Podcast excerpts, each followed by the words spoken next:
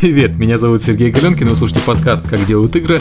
Со мной на связи, как обычно, Михаил Кузьмин и Сергей Климов. И сегодня у нас в гостях Дмитрий Кузьменко из компании Strategic Music. Здравствуйте. Привет, звуковые эффекты. Э, это, это почем Сергей делает звуковые эффекты? Я Это купил. так понимаю, что Сергей Климов записывает э, э, звуки для своей игры Gremlins Incorporated. Я не куплю все. Мы, кстати, встречались с э, людьми, которые делают звуковые эффекты в Голливуде. Они сказали замечательную фразу. Они сказали, все русские приходят, записав уже звук для персонажей, а потом мы ну, тратим там 2-3 раза больше денег, чтобы в движение губ и в движение, в принципе, лица попасть. А если бы вы нам позвонили, мы бы сказали, слушайте, подождите, мы запишем звук, отдадим вам звук, вы сами сделаете анимацию. И только этот маленький такой э, шаг сэкономит вам половину бюджета. Вот, все, что я Но знаю. это же русские, зачем им такое все? Бекмамбетов им заказывал последний раз какой-то там фильм, я не помню. А, Дмитрий, а расскажи немножко о себе, как ты дошел до жизни такой и о компании тоже. Так, ну, как я дошел до жизни такой, это достаточно было непростое решение. Когда-то я э, вообще занимался другим делом, я учился в военном училище и готовился стать военным инженером. Вот. Но параллельно как-то начал увлекаться музыкой, начал ее сочинять в программах-трекерах. И потом, где-то будучи на четвертом курсе этого военного училища, я понял, что все, жить больше не могу без звука, без музыки. И, в общем, подал заявление о том, что я отчисляюсь. И потом поступил на... Я отчислился где-то весной 2001 угу. года и поступил, ну, сразу же в этом, в этом году поступил на первый курс уже на звукорежиссера в университете в Санкт-Петербурге, гуманитарный университет профсоюзов. Слушай, вообще решение уйти из военного дела – это довольно серьезное же решение. Обычно оно сопровождается какими-то проблемами со стороны родственников. Как там на тебя смотрели? Ну, на меня смотрели довольно косо, и у меня был большой конфликт с моим папой, который военный, как бы, который, в общем-то, и настоял на том, что я, что я поступил в это военное училище в, э, в Питере. Вот. И, конечно, это ему тяжело далось, то, что угу. получилось в итоге. Ну, в конечном итоге как бы все смирились. Там, но это не сразу произошло, это где-то через год уже. То есть у нас мы долго даже там чуть ли не разговаривали друг с другом. То есть это было непросто. Но ты все равно, считай, доволен, и в итоге все получилось хорошо, я так понимаю. Ну, наверное, не знаю, какой смысл жалеть? Возможно. Мог бы сейчас быть в Крыму в качестве сил самоуправления с гранатометом, что. Записывать гранатомет. Давайте, да, да, давайте к теме подкаста. Я вот, вот давайте вот бить Климова за, за политику вот каждый раз. Вот как, как только поднимается вопрос, я Я голосую. готов платить. Лучше вы мне скажите просто номер вашего Яндекс кошелька, и я готов платить. Это free-to-play маркет.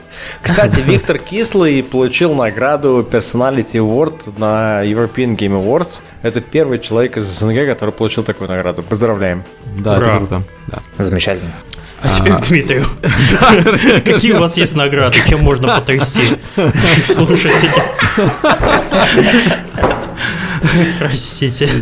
Нет, ну это я так перевожу к компании. Вот понятно, ты бросил военное училище, пошел заниматься музыкой. Ну вот хорошо, пошел заниматься. И чем ты в первое время занимался, и как дошел до компании, которая делает э, звук для игр именно, потому что можно было пойти там э, хоть петь на эстраду, хоть э, не знаю, что делать, хоть музыку свою писать, но все-таки это оказалось как-то к играм связано. Вот это хотелось бы услышать. Э, да, да. Ну, я как бы как раз начал с того, что я стал писать музыку свою, э, инструментальную такую, в стиле там Жан-Мишель Жара, Вангелиса. И mm-hmm. мне, э, наверное, как и любому начинающему композитору, казалось, что это такая гениальная, ну, не то, что гениальная, но хорошая музыка, ее нужно издавать, там нужно выпускать альбомы и прочее, прочее. А потом ты выложил на YouTube, и тебе сказали все, что ну вот. Обычно у нас так происходит. Или а, на тогда еще не было, не было тогда YouTube, и как-то вообще с интернетом, ну, как-то я не знал даже, куда ее выкладывать. Куда-то выложил, я выложил ее на DTF, всем известный сайт. А, вот. И... Тебе сказали, что музыка твоя а, что ты Нет, нет, нет, нет, это, уже было потом. А до того я даже... А до того я уже э, я встречался с э, сыном знаменитого композитора э, Артемия Артемьева, ну, это сын Эдуарда Артемьева. Не знаю, как так получилось, он был в Питере, я писал, видимо, всем подряд, и ему тоже написал, что вот, здравствуйте, я такой-такой, допишу музыку. Вот, я с ним встретился, передал ему демо-диск э, со своей музыкой, он ее послушал и очень так интеллигентно, мягко написал, что как бы все замечательно, э, но у нас, э, нам, нам, нас интересует что-то более экспериментальное. Вот, как раз то, что мне не нравилось. У меня она такая вся была мелодичная, вот, потом я проучился еще какое-то время в университете, что-то писал, писал, писал. И вот, э, как я уже говорил, потом выложил музыку на DTF, и мне написал один разработчик, сказал, что ему эта музыка понравилась, а, а он занимался созданием игры про космос. Эта игра называлась Носта. Она потом даже вышла под названием Хроники Тар, по-моему, что ага, такое. Да, да, я знаю даже эту игру. Вот. И я таким образом э, с этим разработчиком стал э, ну, переписываться. Его звали, его зовут Тим, Тимур Лазаренко, он, ну, он где-то он есть, по-моему, в индустрии. Я знаю его, я А, знаю да? его, я с ним встречался. У них А. были некие проблемы, но мы их решили. Вот, вот. Очень Его человек, хорошо. который решает проблему. все, что вы должны понять из этого Вы подкаста. знаете, вы знаете мой адрес, приходите. Окей. Э, Да-да-да. И стал с ним работать, стал писать музыку для их игры. И даже мы поехали все вместе на конференцию, на самую первую, КРИ, в 2003 году. Там я стоял на стенде, к нам подходили, там кто только к нам не подходил, я помню, Кранк подходил, смотрел. Вот, играла моя музыка там из этих маленьких колоночек, я был счастлив. Вот. Ну а потом как-то я познакомился с другими, с моими коллегами, там, с Виктором Красногузским, с Павлом Стебаковым на этой же первой КРИ. И как-то вот, э, ну, так немножко все закрутилось, вот. Но все закончилось тем, что в выносите моей музыки не, так и не было. То есть ты только не говоришь, что ты один из тех, кто с, с Краснокутским Tryhard Production сделал. Нет, нет, нет. Я э, Ви- Витя Краснокутский как раз был тем человеком, кто первый мне э, как бы не то что подкинул заказ, ну да, можно так сказать, подкинул. Он, Мгм. я как-то сидел летом на даче и э, я его до этого бомбардировал письмами, что Витя, Витя, дай мне поработать, я хочу что-нибудь сделать. Для исторической справки, Витя Краснокутский – это более известный под ником Рубер. Он э, один из первых вообще игровых композиторов, который работал вначале в компании Cadillab. Вот, потом он делал собственную компанию. Как сейчас у него дела, я, к сожалению, не знаю. Вот, если там кто-нибудь знает, напишите в комментариях. Я правильный вариант. э, Правильно, что у нас Миша есть в подкасте. Я никого не знаю из музыки. Вообще. Слушай, Ру- Рубер это вот э, это, это из Калининграда, то есть куда, куда там ходить дальше. Просто Ну, это человек, который писал саундтрек к Вангерам. А, вот тут поправка. Он его не совсем писал композитором, там был Кранк, а он занимался больше там мастерингом там и так далее. Кранк еще и композитор. Да, вот. А, э, Хорошо, что у нас есть такой подкаст, где я могу узнать много-много нового о людях, А Рубер, давно. он для периметра, ну, то есть он музыку, больше музыки его можно услышать в периметре, то есть, ну, там тоже Да, Кранк свою руку приложил, вот так что, ну, такая вот историческая справка, ну, интересно, давай, вот как раз 2000 начало 2000-х, это такое вот самое замечательное время, расцвет индустрии. Да, да. И вот он мне предложил написать музыку для детской игры. Э, Есть такая компания, до сих пор она существует, Alice World Entertainment называется. Э, Она создавала тогда какие-то такие казуальные игры, и одна из них называлась э, что-то там Snowy The Bear's Adventures, приключения медвежонка Сноуи. И вот мы, э, он нам как бы подкинул сочинить две музыкальных композиции для этой детской игры, мы их сделали. Это вот был наш первый заказ. И потом, а второй, по-моему, или третий заказ как раз мое было сотрудничество с Павлом Стебаковым над проектом э, Home, Home, Home Planet, что ли. Как же она называлась-то? Она называлась «Игра с огнем», ну, второе название, а вот э, первое что-то я сейчас не могу вспомнить. Ну, что-то космическое, которое делала, по-моему, компания... Home Planet игра с огнем, да, была такая игра. А, да? Ну, замечательно. Просто была первая Home Planet, а это как бы Мгм. аддон был. Вот, я, э, ну, он заказал мне одну композицию, предложил сделать какую-то такую там... Мне, вот это, наверное, единственное, что я немножко стыжусь слушать. У тебя специализация такая, получается, по космическим играм была. Ну, как бы мне нравилось. Я же фанат Жан-Мишель Жар, это же такой космический композитор. У него такая музыка инструментальная, космическая. Я вот в таком духе что-то делал тогда. Вот. Но на самом деле это, по-моему, было единственное из космических игр, над которой я работал. Этот несчастный один трек для Home Planet игры с огнем. Больше мне ничего такого не попадалось, хотя мне очень хотелось. После этого был заказ от э, компании Мистленд, э, это Виталий Шутов, по-моему, директор был. Мистленд Саут. Сейчас Климов сагрится, я знал, я знал сейчас Климов. Легендарная компания, Я, кстати, жду, что Василий Шу... Виталий Шутов, он где-нибудь там сейчас проявится в Крыму с гранатометом. Он же все хотел пойти обратно в спецназ. Слушай, это вторая шутка про Крым и про гранатомет. Климов, что с тобой? Окей, в Чечню, я не знаю, в Дагестан. Он, он был тем самым гейм-девелопером, который говорил, что он, в отличие от всех остальных, нюхал порох. Ну, я, я помню эту историю. Насколько, насколько я знаю, он служил в армии и был снайпером. То есть он это обычно на бизнес-встречах говорил, когда вот я, знаете, я служил в армии и был снайпером. То есть, и вот мои условия контракта. Да.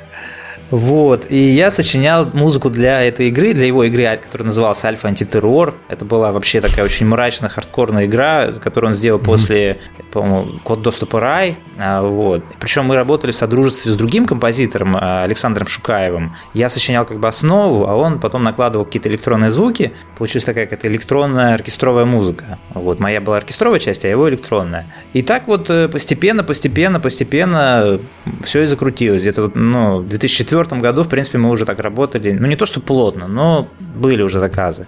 Достаточно вот ты говоришь регулярные. мы, мы, мы, мы. Это уже компания была в тот момент, или ты э, не, с кем-то нет, просто да, что-то конечно, делал? надо упомянуть. Мы – это я и моя будущая супруга на тот момент, Екатерина.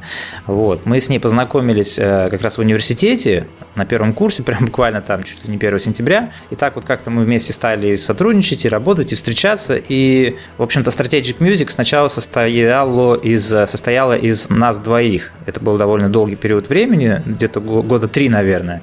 Мы прям так вот садились вдвоем и сочиняли музыку вдвоем, как, как Ильф и Петров писали. Вот. А, и это продолжалось, вот, как я сказал, года три. Вот Альфа, аль, Альфа антитеррор мы также писали вдвоем. Потом пришлось жениться после этого всего. С условием контракта. Да, да, да.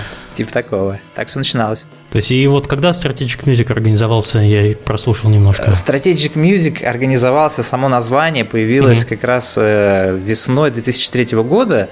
Э, это началось с того, что я решил, что ну тогда уже мы что-то там в голове бурлило то, что надо сочинять музыку для игр, надо как-то назваться. Вот. Э, мы учились в этом университете, там как раз у нас была специальность, по-моему, что-то история музыки, и нам чуть ли не всучили, ну как, знаете, вот, ребята, вот словарь покупайте там, недорого. Учительница пришла, всем это самое. Ну, как бы надо, лучше было его купить для хороших отношений с ней, насколько я помню. Вот, мы его купили, я его стал листать, это был словарь, э, англо-русский словарь музыкальных терминов. И там прямо мне взгляд попал на такое определение стратегическая музыка или strategic music. Это музыка, сочиненная с помощью теории игр. Я настолько зацепил это название, но оно как бы вообще просто идеально мне показалось. И сейчас кажется, что я как бы все, мы будем называться Strategic Music. На тот момент я, откуда-то у меня было 200 долларов, причем даже не, не из игр, я написал даже статью про синтезаторы. Вот, и я эти 200 долларов э, думал, на что же мне их потратить? Или плеер купить, MP3 плеер, или сделать на них сайт. Ну, у меня был друг, который говорит, давайте сделаю сайт за 200 долларов. Вот мы сделали этот сайт э, strategicmusic.org. Потому что до сих пор жалею, что плеер не купил. Нет, я не жалею. Вот. Тогда и появился как бы Strategic Music. Но оно, это было как... Стратегическое решение было. Да, да. судьбоносное. То есть это было 11 лет назад. Ты вот 11 лет занимаешься, ну, больше занимаешься, 11 лет профессионально, по сути, да, э, занимаешься звуком. У нас есть важный вопрос, на который нам никто не может ответить, зачем он нужен э, в играх. То есть и игры это же комплекс э, эмоции, это комплекс мероприятий направленных на то, чтобы вызвать человека эмоция. И, как правило, игры отличаются от других произведений искусства тем, что в них нет, в них есть геймплей, а у других произведений искусства геймплея нет. Соответственно, зачем им звук, когда, в принципе, они неплохо работают и с геймплеем? Э, да, вопрос, конечно, непростой. Но... Я изображаю, я, я долго тренировался, я общался с, с, с общественно-политическими журналистами, и они меня покусали. Но в этом вопросе есть и ответ. Звук – это эмоции, как ты сказал. То есть звук э, – ничто так, как раз вот я считаю, что ничто так не создает эмоции, как звуковое оформление. Ну, куда входит музыкальное оформление, звуковое оформление и голосовое звучание. Без этого, ну, как бы никаких эмоций человека не получит.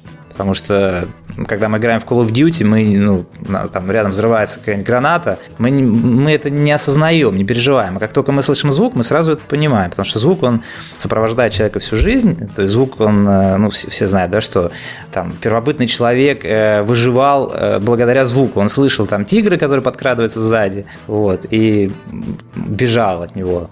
А если бы звука не было, то и, ну, как бы, что бы тогда получилось?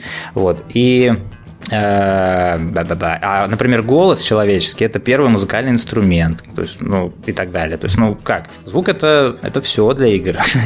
Без звука играть неинтересно, я считаю. Вот Галенкин, он любит такие вопросы задавать. Если немножко упростить, вот э, по шкале от э, твоей лично и для, вот для успешной игры хороший звук важен? Или вот, ну просто мы знаем, что вот многие компании на звук обращают последнее э, внимание, вот там Сергей сегодня упоминал такие моменты, что его там пишут в какой-то определенный момент, и его уже там подгоняют под существующую картинку. По твоему мнению, когда вот нужно приступать к э, звуковому оформлению на игровом проекте? Ну, для меня как бы отношение, конечно, я общался с огромным количеством разработчиков и работал с огромным количеством разработчиков из разных стран и там из России, от, откуда только не работал.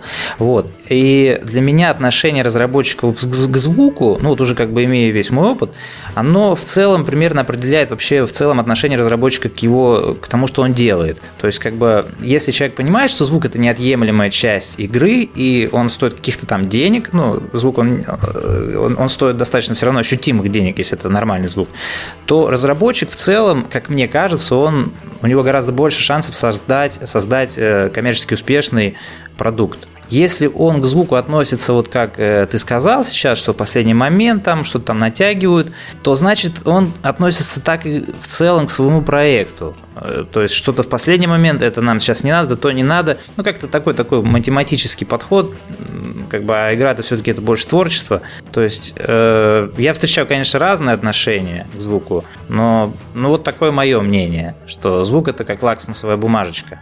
Отношение к звуку я имею в виду.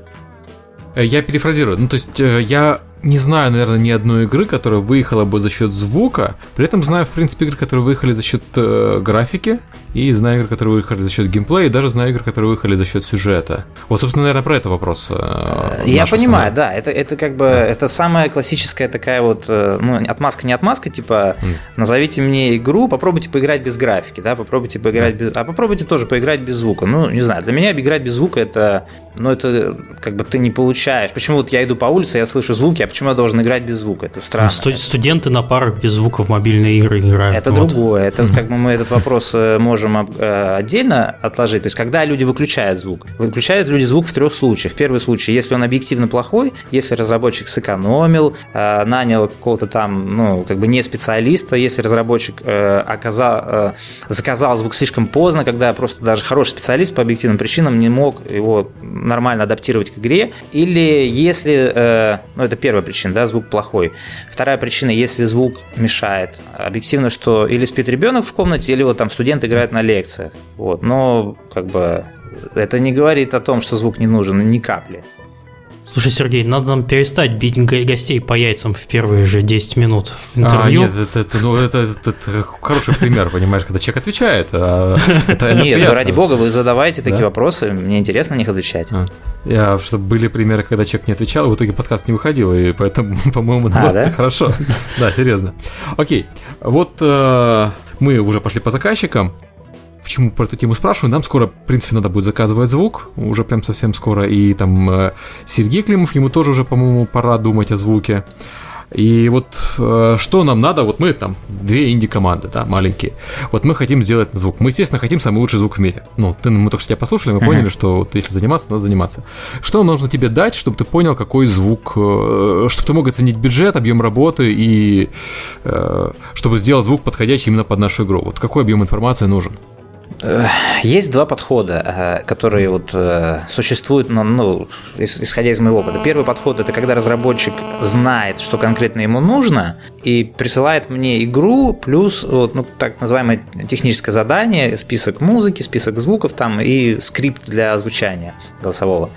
Этот подход мне не очень нравится, потому что, чтобы идти по этому подходу, разработчик должен разбираться в звуке. Как бы я, опять же, единственный разработчик, с которым я работал, который разбирался в звуке, в музыке в частности, это был, э, есть такой, может быть, даже кто-то его знает, э, Мэтт Лихтенволтер его зовут, это основатель э, компании, блин, забыл, ну, неважно не помню, как его зовут, короче. Но смысл в том, что это американский разработчик, который мне говорил, Дима, э, как здорово, что ты сделал модуляцию там в ми бемоль минор. Это так круто звучит. Я тогда обалдел, ничего себе. Ну, вот. А все, У человека есть бы... музыкальный слух. Да, и он как бы он понимал, что...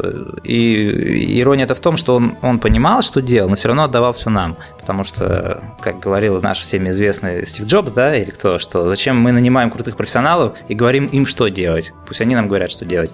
Вот.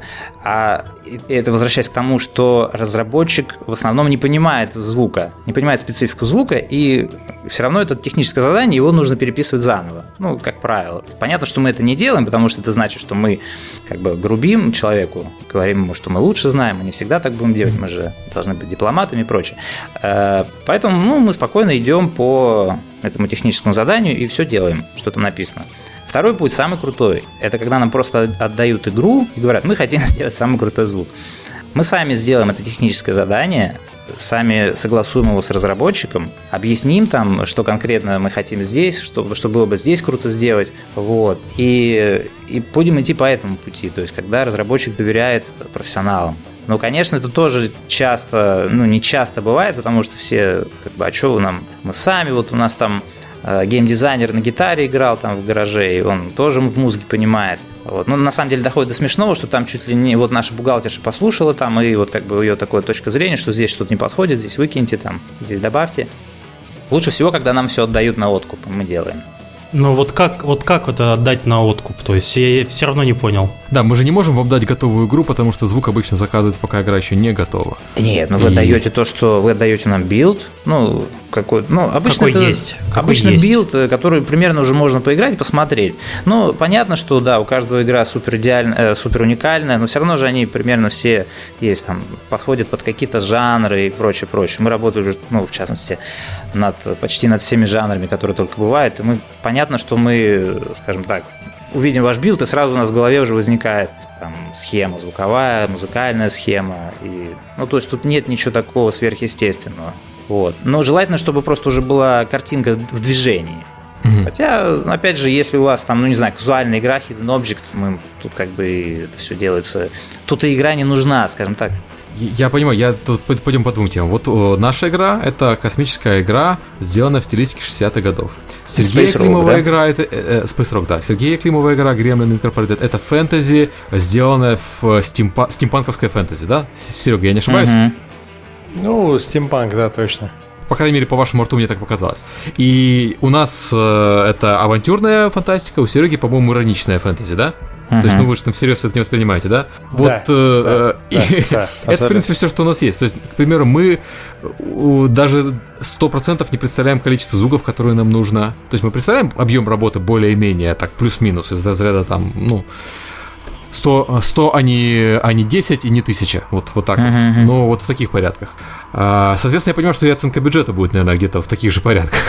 Правильно понимаю? Ну, ну да, ну как? Ну, а, так трудно говорить, прям вот, ну, не видя ничего. Э, то есть вы присылаете нам игру обычно, мы в нее какое-то время играем и примерно прикидываем. Ну, это легко прикинуть, когда ты уже видишь, что это такое.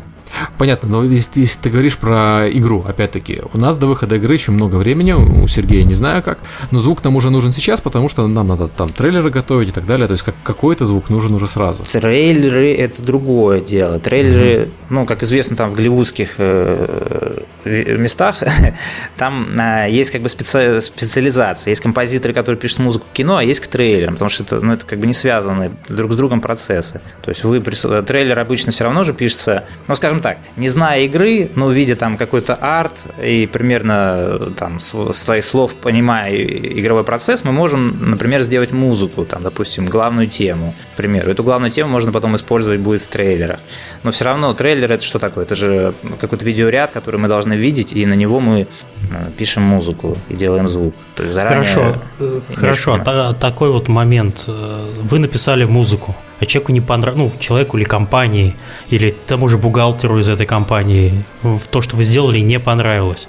Как происходит процесс доводки? Потому что о музыке говорить, ну вот мне тут, ну, короче, мне не понравилось. Повеселее, пожалуйста. Да, повеселее. Да, да, темпо, это... темпо, аллегро. Это об эти вопросы были, было сломано много копий. Вот. Раньше я страшно злился и ну, тяжело это все воспринимал иногда, потому что очень часто разработчик конкретно бывал неправ. Ну, то есть я как бы ну, знал, что так не надо делать. Он мне говорил вплоть до того, что там флейту здесь поменяйте, ну что-то такое вот странное. Потом я пришел опытным путем к такому решению, что чтобы таких вот спорных вопросов возникало как можно меньше, нужно сначала, э, чтобы разработчик сам прислал референсы, которые он хочет услышать э, в своей игре. То есть если разработчик, а, ага. Э, как бы, если он будет нас вести сам, ну вот он, это часто так бывает, а он не хочет, чтобы мы ему предлагали какие-то свои идеи, хорошо, окей, пускай э, разработчик присылает нам референсы, мы делаем строго по ним, ну, почти по ним. То есть, и, в принципе, тут претензий уже быть не может. Если разработчик говорит, ребята, вы делаете, как вы видите, мы сделали, как мы видим, а он начинает привередничать, ну, как бы это тоже странно, потому что, ну, то есть, в принципе, сейчас уже работа... раньше были всякие войны там, и мы как-то даже... Ну, это было, по-моему, всего раза два, что мы разрывали отношения из-за какой-то некой такой недопонимания просто коренного между нами и заказчиком. Но, в принципе, как-то всегда их преодолевали, эти разногласия. То сейчас э, вот э, следуя такому методу, что референсы или свобода. Если свобода, то мы сделаем. У нас все тю-тю-тю вроде бы идет гладко. Это что касается mm-hmm. музыки может быть, из моего ответа сложилось впечатление, что мы такие упертые, мы ничего не делаем, не переделываем. Нет, конечно, всегда решает как бы здравый смысл и просто человеческое общение, что нам говорят, там, Дима там, там или там, не знаю, если он со Станиславом Полеско, с нашим руководителем проекта работает, там, вот здесь надо то подделать, здесь то. Ну, как бы все все равно человеческие отношения решают. То есть, если идет адекватное, знаете, как не говорят, как иногда мне говорили, вот вы сделали, что это вы сделали такое без души? Я просто сразу люто свирепел, и ну, мне было очень тяжело с собой совладать. Это раньше было. Вот. Ну, как бы... Ну, то есть драться лес, все нормально. Ну, почти, да. Вот. Сейчас как бы, ну, сейчас я, конечно, посмеюсь уже и скажу, ладно, а что вы хотите там, давайте. Ну, то есть, тоже и поумнее стал, и разработчики уже стали попадаться более зрелые. Это с опытом все это, вот Конечно, эти сценарии да. все отрабатываются, все да. это, все да. это выходит на какую-то такую финишную прямую. Так что, Серега, в общем, если захочешь себе музыку делать для своей космической игры, пиши как в Mass Effect. Вот, чтобы а не я, я не хочу как в Mass Effect. Подожди, Дмитрий вот в этот момент должен тебя убедить, что ты хочешь как Mass Effect, потому что они умеют такую музыку делать. Ну, я, кстати, тоже не сторонник того, чтобы копировать э, музыку из другой игры. Ну, не знаю. Ну, не копировать, а вот хочу как вот. Не, ну вот я... А я хочу, чтобы не так, как у остальных, понимаешь? Ну, в смысле, я могу найти референсы. Я... Э, это понятная схема работы по референсам, она, в принципе, везде. И у художников, и, и музыкантов, и, и даже у программистов тоже. Часто, вот да. они все да. из Гугла весь, все референсы берут. Весь код копипастом. Привет программистам, которые случайно слушают этот подкаст. Да, я чуть побьют на работе завтра. Слушай, а ты можешь назвать самые, самые лучшие проекты в плане звука и музыки. Ну, скажем так, звукового дизайна за последние три года. С точки зрения, с точки зрения чего? Звукового дизайна. По твоим, по профессиональным. Например, я запускаю FTL, э, кладу iPad, и я прям слышу, я понимаю, что это FTL. Э, пардон, что такое FTL? Это космическая игра, Это единственная игра, в которую поиграл Сергей Климов. Ну, а еще Paper Split, забываем, Paper Split еще была, да. Paper Split я не очень уверен, но вот есть такой чувак, его зовут Бен Прунти, он написал музыку для FTL, он прям офигительно классно сделал дизайн. Faster, а, than, light. Faster than Light игра. Недавно вышла для iPad, вообще а, была для PC. К сожалению, Mac. не играл в нее, трудно сказать. А ты имеешь в виду проекты, которые мы делали или вообще? Нет, Где вообще, в которые ты играл приходит геймдизайнер, э, он говорит, вот по моему мнению, вот эти игры, они вообще просто супер, потому что в них такой вот отличный геймдизайн. Приходит художник, он говорит, вот я просто рекомендую играть в эти игры, потому что там отличный арт. А вот по твоему мнению, э, вот ты рекомендуешь пройти какие-то игры, которые э, с точки зрения звуковой картины, неважно чего, композиции, музыки, э, спецэффектов, вот что нужно послушать, чтобы понять, чтобы это было вау? Я скорее могу ответить на этот вопрос применительно к каким-то крупным играм, которые на меня Ну, произвели же самое. впечатление. Ну так прям, чтобы с точки зрения звукового дизайна, скорее, ну вот, э, ну, мне очень нравилось играть в Morrowind, мне очень нравился звук оттуда. Э, Мне очень нравится игра э, Company of Heroes, Вот, ну там прекрасный звук. Но там скорее больше даже само голосовое звучание, ну и плюс звуковой дизайн. Вот. Так, чтобы вот э, игры для iPad, ну для iOS устройств с крутым звуком, это достаточно редко. Я, ну вот хороший звук в Angry Birds, например, как бы просто совершенно классный. А чем он Вот. классный? Как чем? Что там, там есть мелодия цепляющая. Обычно как Мгм. делают? Ну, ну, какую-то музыку напишут, такую не- непонятную, за нее не зацепиться ухом. А здесь мелодия такая, что ее можно легко сыграть там с симфоническим оркестром. А, Ну, я понимаю, о чем ты запускаешь очередную э, низкобюджетную мобильную игру и слышишь, как что-то звучит. Вот что-то вот это. А воспроизвести потом ты это не можешь, потому что ты это слышал там в 90, про- в 90 там других проектах. То же самое была проблема с казуальными играми, которые там... Да, вот в этом плане Angry Birds, конечно, въедается в мозг очень сильно. Да, да, вот, вот, вот правильная референция. Да, вот. э, Ну, то есть, э, в таких играх э, мало для меня хороших референсов. Я что-то вот мне сейчас в голову не идет. Я, наверное, никому и не рекомендую поиграть ни в какие игры, кроме наших. Вот, вот. Из, таких небольших проектов. Потому что на самом деле это не просто так. Когда ты делаешь музыку, звук и там, ну голоса ладно, оставим пока. Там музыкальный и звуковой дизайн в таких небольших играх, он связан, тесно связан между собой, потому что звуки часто используются музыкальные, и музыки, соответственно, ну, как бы в этих музыкальных звуках есть тональность, и в музыке она тоже есть. И для меня очень непонятно, почему разраб- э, как бы исполнители, композиторы и звуковые дизайнеры, они делают музыку в одной тональности, а звук в другой. Потому что получается какая-то какофония, ну, то есть, когда человек поет караоке, у которого нет голоса, ну, это противно слушать. И это почему-то очень часто бывает, и для меня это как бы, ну, загадка. Ну, если нет слуха, то слушать можно. В караоке самое главное, чтобы душа пела. Ну да, возможно. Ну, это же вроде как профессионалы делают, которые, ну, вот что-то странно. И, честно говоря, вот я, ну, как я сказал, я обычно говорю поиграть вот в те игры, в которые мы делали. Ну, к этому, к этому мы еще придем. Так, э, Сергей, ты удовлетворен ответом? Что нужно вам для того, чтобы начать все-таки делать звуки? Ну, я, я, я не могу что сказать, что удовлетворен, но я ответ понял. Вот так вот. Я понял, что надо дать игру. На самом деле нужно просто начать диалог, и все будет ясно.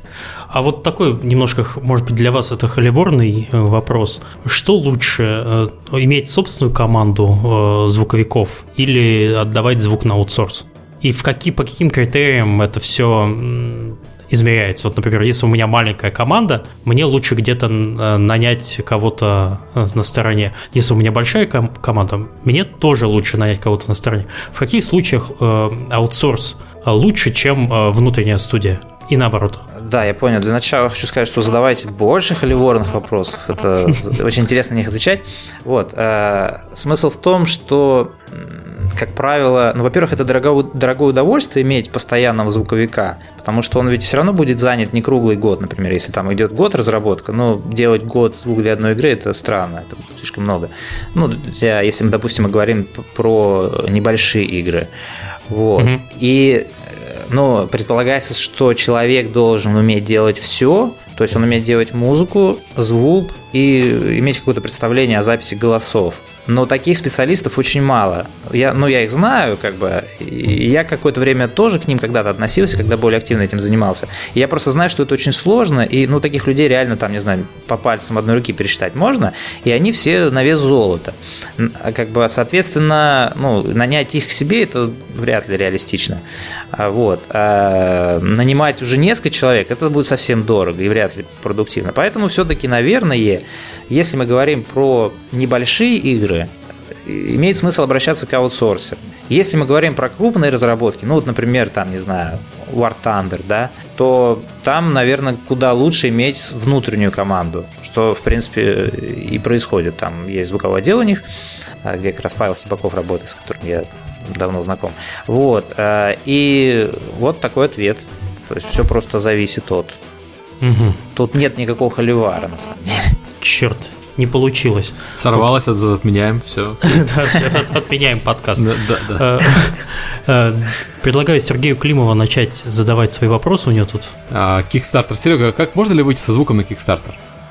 Да, да, да, да, да, да, да. Я хотел бы узнать, насколько, если ты делаешь новую игру, насколько часто тебе приходится обращаться к звуковому дизайнеру, который должен сделать звук с нуля. То есть, ну, там 15 лет назад существовала библиотека Sound Ideas, в которой было все, что можно, и насколько вероятно, что если тебя сегодня попросят сделать новый звук, тебе придется его прям вот делать. Или ты найдешь библиотеку, запроцессишь каким-то фильтром, и все да, будет я нормально. понял. Э, библиотека это существовала не 15 лет назад, по-моему, там на коробочке написано 91 год, то есть даже больше. Э, смысл в том, что угу. очень редко, нет, библиотеками, конечно, все пользуются, и у нас их огромное количество, и их выпускают постоянно, всякие разные, потому что ну, одного человека не хватит, чтобы записать все возможные звуки, да и не нужно.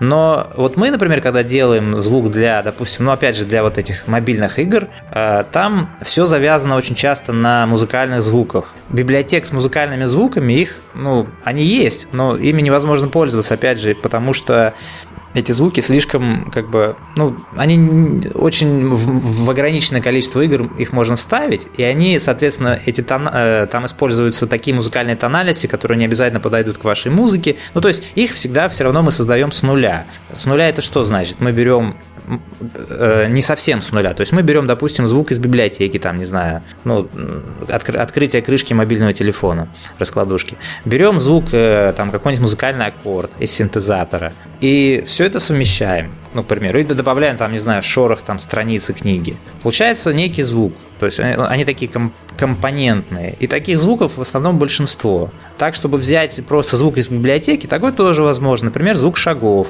Там звук шагов по металлу, звук шагов по мрамору. Как бы смысл записывать их, ну, немного. Это если мы работаем над фильмом, художественным, где просто проще реально их записать, провести в фолией сессию, как это называется, когда человек стоит в такой в камере, э, где у него много разных э, там ящики, столов, всевозможные дверные ручки, он прям в реальном времени их открывает, закрывает, шагает по всем поверхностям, и все это одним таким треком записывается и кладется на фильм. Так просто проще, чем это все подбирать в библиотеке.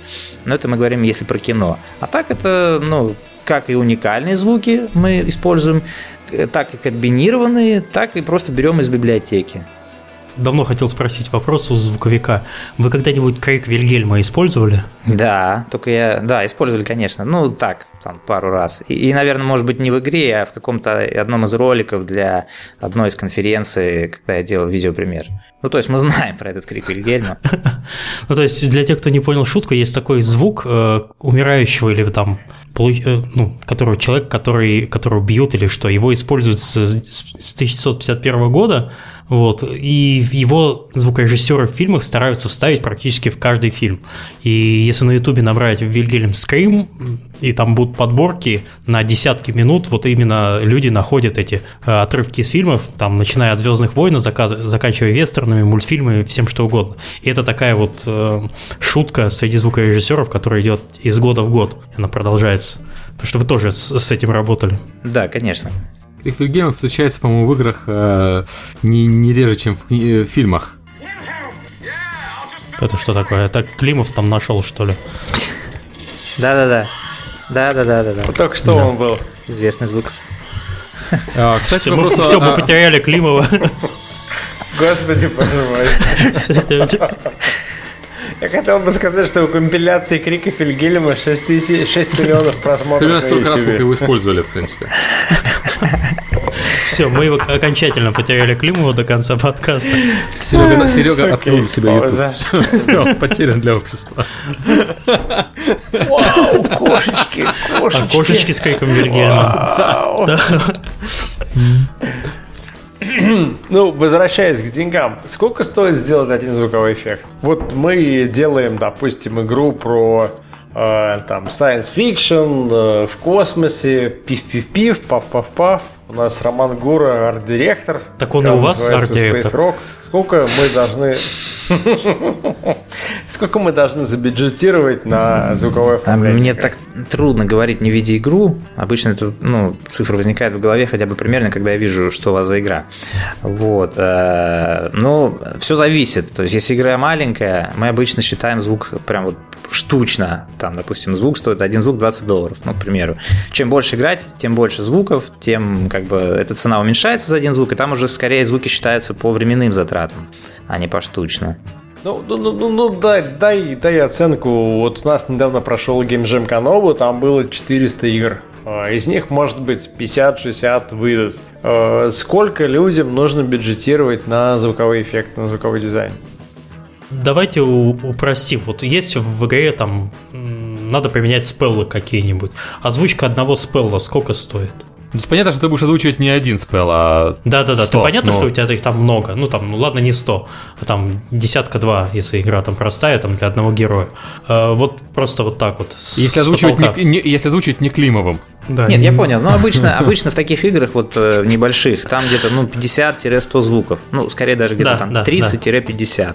Ну, как бы вот умножьте это число там на 20-25, и вы получите примерно бюджет на звук для То есть 20 игры. долларов это стоимость на 20 долларов. Тысяча. Да. Ну, Тысяча. Есть, штука. Ну, к примеру.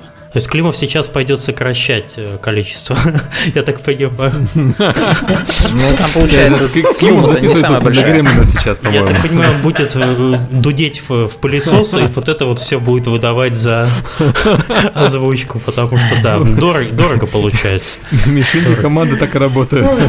Что там, что там все за звуки такие сдают? Я говорю, Климов пылесос дудит. Все, пора завязывать с тяжелыми наркотиками. Окей, то есть мы поняли, что, грубо говоря, там от одной тысячи до трех это Ну да, для iOS устройства, да, где-то так. Окей. Нормально, в принципе. Ну да, от одной до трех ну, нормальные деньги. Для любой команды, в принципе, найдут. А сколько по времени занимает это? Я обычно пишу до двух недель всем. То есть мы делаем, ну, причем туда входит все. это зависит от того, сколько людей занято над проектом, понятно. Слушай, а вот насколько движок помогает или мешает тебе работать? То есть, например, люди тебе пишут и говорят, привет, мы делаем игру на CryEngine или Unreal uh-huh. или Unity, и ты сразу понимаешь, ну, фак, проблемы. Я где-то слышал эту историю про то, что в каком-то движке нельзя зациклить, по-моему, в Unity нельзя зациклить луп. То есть, грубо говоря, если у тебя есть 5 минут музыка, то она все время uh-huh. имеет такой когда uh-huh. у тебя 5 минут стыкуется. Я понял. А, ну, да нет, я бы не сказал, что как-то движки влияют на, что я что слышу какой-то движок, и сразу у меня в голове, блин, сейчас мы будем париться. Хорошо, что вообще какой-то есть движок, потому что часто разработчики вручную интегрируют звуки. Не, ну то есть э, от вас, кстати, просят, э, чтобы файлы просто интегрировались в тот проект, который у них есть, им ничего не надо. Если это технически сделать для человека, который не программист, возможно, то нам, наверное, даже легче это сделать самим, и потому что мы сразу будем видеть это в игре, а, а не ждать, э, ну знаете как, прислали звуки, разработчик там их интегрирует, что-то там забыл, не довыслал, время идет, идет. А так мы сами это все видим. Но это бывает крайне редко. То есть обычно все равно бывает по первому варианту, когда мы высылаем звук и получаем игру с этим встроенным звуком. Угу. И, и смотрим. Серега, давай, давай этот самый холиворный вопрос, который ты хотел. Еще один. А какой из, из калибрных? Про правдивый звук. А, про правдивый, да, это э, классика. Ну, нам проще, у нас фантастика, никто не знает, как звучит космический корабль, поэтому нам просто. Э, Климову, Климову чуть сложнее, потому что все думают, что знают, как звучат гремлины, вот, и уж как звучат монеты, в принципе, все себе представляют. А, ну вот есть мнение, которое нам высказывали в части люди из Wargaming, что никто не хочет э, настоящий звук, потому что люди не знают, как э, выглядит настоящий звук. То есть они знают настоящий звук на уровне бытовых предметов, там ложка, вилка звенит, э, трамвай едет. А на уровне танки стреляют, ракеты летят, э, никто не знает, все ориентируются на Голливуд, а Голливуд тоже не знает, потому что Голливуд придумывает эти звуки, ну так сложилось, что исторически они придумывали эти звуки, естественно, никто не записывал настоящее оружие, и вот как-то там, с тех пор, как появилось звуковое кино, мы все живем в такой большой-большой лжи, мы все слушаем неправ... неправдивый звук. В кино, в играх пойдет виртуальная реальность, в виртуальной реальности будем слушать неправильный. Но э, вопрос в том, хорошо это или плохо, да? Ну, вопрос в том, правда ли это и хорошо или плохо это, да. Э, ну, это, конечно, правда, потому что ну, вы попробуйте постреляйте из автомата Калашникова, и звук там будет совершенно неприглядный. Который да, будет... он такой ты, ты сухой треск, да. Да, да такой, просто... такой не продашь. Я могу сказать, что когда-то я стрелял из этого автомата Калашникова в закрытом стрельбище, которое было в черте города. Это была такая бетонная траншея. И я там ну, потом долго не мог слышать после этих, после этих стрельб. Но смысл в том, что Конечно, э, кто вам сказал, что правдивый звук э, никому не нужен, в этом есть правда, безусловно. Потому что всегда стараются... Э, ну вот, например, я смотрел про то, как создавали звуки для, фильма, для фильма Pearl Harbor, Pearl Harbor mm-hmm. и там записывали самолеты, записывали звук гоночных машин, по формулы Формула-1, там смешивали со звуком настоящих самолетов, ну, потому что еще же остались самолеты с угу. винтовыми двигателями, с поршневыми. Вот, то есть всегда исходит, э, ну, звуковые дизайнеры, звуковой дизайн исходит из того, из как бы из понятия некой, некого комфорта для человека, потому что если реально сделать реальный звук, то это просто будет невозможно слышать. Ну, кстати, вот я даже понимаю, скорее всего, почему они смешали со звуком Формулы-1, потому что все себе примерно представляют быстро катящуюся машину Формулы-1, потому что все смотрят телевизор. Вот, и чтобы передать ощущение быстро летящего самолета, uh-huh. в, в бою. Вот я помню эту сцену Перл Харборскую, где там а, они нападения как раз японцы налетают. Вот то да, да, понятно почему. Ну, на самом деле, не очень понятно. То есть, Мне э, понятно. Смотри, я, я понимаю, почему сделано в Перл-Харборе, потому что было так в других фильмах, но давай посмотрим на это с другой стороны. Мы mm-hmm. пытаемся вызвать эмоции, имитируя реальные вещи, более-менее. Поэтому вот когда мы делаем игру Gran Turismo, ну не мы, а люди делают игру Gran Turismo, они записывают звуки реальных машин, потому что для Галенкин людей, которые... делает Gran Turismo. Ах, не, не. Я не проговорился еще про какие игры мы делаем, но мы делаем игру, в которой украинцы будут все очень-очень рады. Вот, помогаем делать. А, а, так вот, я про другое. Вернемся к гран-туризму. Люди записывают гран-туризма настоящие звуки машин, потому что люди, э, игроки, та часть игроков, которым важно слышать э, машины, которые не разбираются в маш... которые разбираются в машинах, они увидят разницу. Они увидят, э, что это звук машины э, соответствующего, соответствующего класса. То есть я не думаю, что там э, многие могут отличить э, машину по звуку но они хотя бы отличают, э, отличают класс машины, да, или там мощность двигателя. А те, кто не разбирается, им, в принципе, все равно. Им главное, чтобы этот звук был похож на правду. Так вот, когда мы делаем звук боевой техники, мы, вам не кажется, что мы обижаем тех, кто в этом разбирается? Когда мы подделываем, я имею в виду. Вот как когда в Перл-Харборе сделали летающие автомобили Формулы-1. А вот есть же люди, которые разбираются в самолетах, их на самом деле достаточно много. Тут еще дело даже не в том, что мы обманываем людей.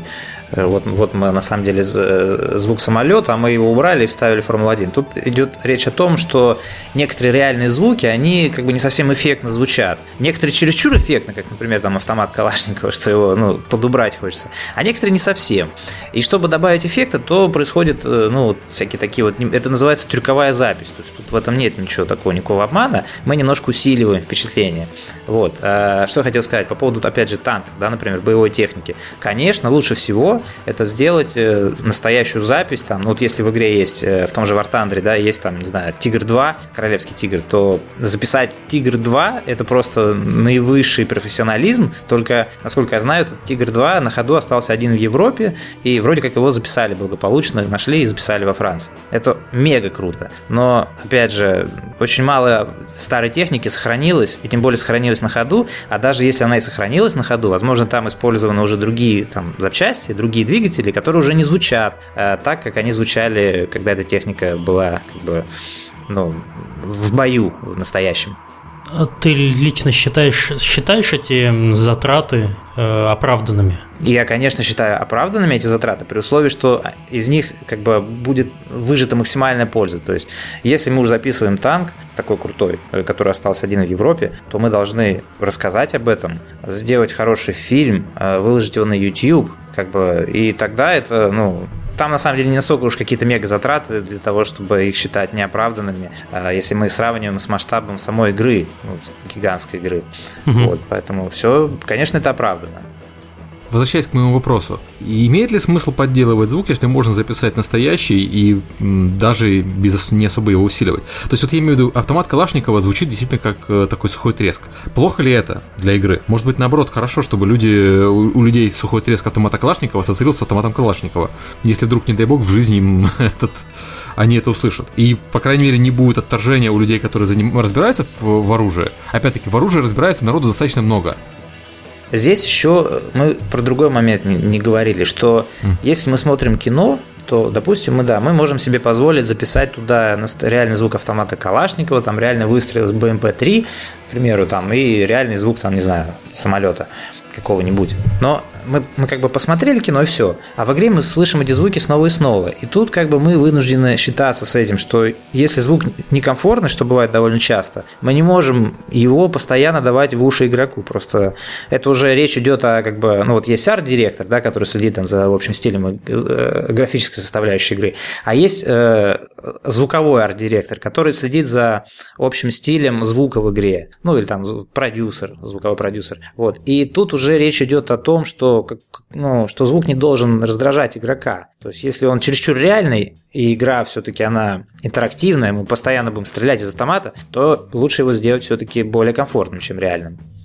Ну, есть еще, еще мнение, что он должен быть четко различим, Э, чтобы человек э, узнавал э, треск автомата Калашникова в, в среди на фоне музыки. Так то он его может не расслышать, если музыка достаточно громкая. Имеется в виду в игре. Все же нормализуется. Это естественно, да. Каждое оружие должно звучать по-своему, но это правило хорошего тона, что так же, как и каждый, там, если мы озвучиваем персонажей игровых, у них тоже по возможности должны голоса не быть похожими, хотя часто бывает так, что один человек озвучивает нескольких игровых персонажей. Тут как бы, ну это все уже зависит от продюсера по звуку звуку, то есть как он сочтет нужным, то есть сочтет ли он нужным допустить, что чуть-чуть похож звук оружия там этого на другое, или там этот персонаж звучит похоже и так далее. И зависит еще, конечно же, от затрат. Э, очень часто, когда мы заказываем работу внешнюю э, разным специалистам, мы ставим задачу, этот человек должен знать, что такое игры, он должен играть. Насколько важно саунд-дизайнеру играть. Насколько важно человеку понимать, что такое игра, что такое игра на планшете, что такое игра на там PC, Mac, э, Linux и так далее. Ну, конечно, это важно. Это, естественно, это должно быть важно, так же, как, не знаю, человек, которому заказан звук для фильма, он должен любить кино, смотреть фильмы и разбираться в этом. Также и мы должны разбираться в играх. Ну, а если человек разбирается в кино, но не понимает ничего в играх, ну, какая разница? Взрыв большой, и он взял, сделал, и все, нет проблем. А вот как раз тут уже приходит э, специфика игр и специфика кино. Она совершенно разная. Как я до этого сказал, что если мы в кино слышим все один раз, услышали и забыли, то в играх мы слышим постоянно. Вот как бы первое отличие, да. что здесь уже нужно это учитывать. Нельзя делать там слишком резкий звук, потому что он будет напрягать игрока все время, а не только один момент в кино. Это вот один момент.